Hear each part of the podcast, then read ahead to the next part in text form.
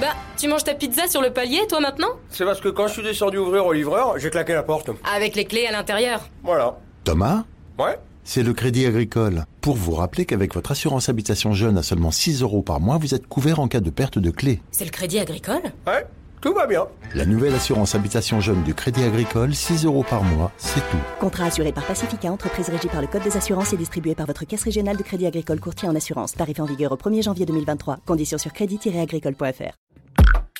Genside présente. Tous les mecs ne rêvent que d'une bonne fellation. Voilà quelque chose qu'on pourrait faire rentrer dans la catégorie des légendes urbaines. Et oui, pour beaucoup, tous les hommes sont des fans inconditionnels du sexe oral. Mais est-ce que c'est vraiment le cas? Déjà, commençons par une question simple.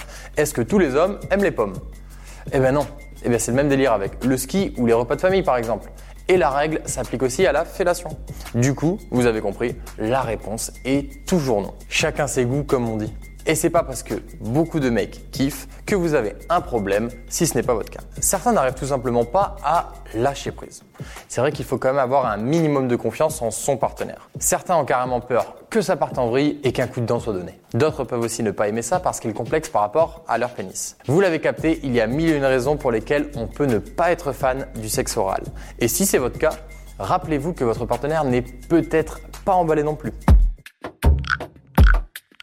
Si recevoir une fellation peut ne pas être un plaisir, c'est pareil quand il s'agit de la donner. On peut se sentir très vulnérable et avoir l'impression d'être dans une position de soumission. Il faut donc avoir envie de passer à l'action et en aucun cas se sentir obligé parce que vous avez entendu quelqu'un dire que tout le monde le faisait. Votre sexualité se décide entre vous et votre partenaire.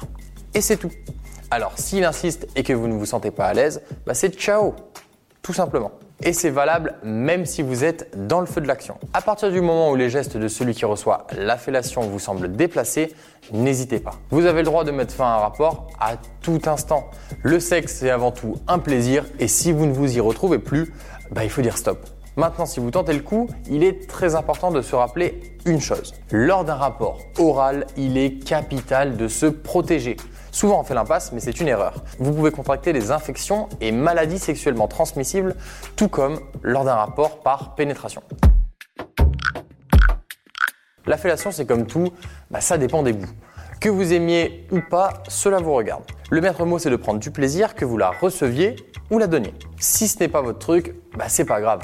Vous avez tout à fait le droit de ne pas aimer, alors ne vous prenez pas la tête avec ça. La sexualité est pleine de surprises, à vous d'expérimenter.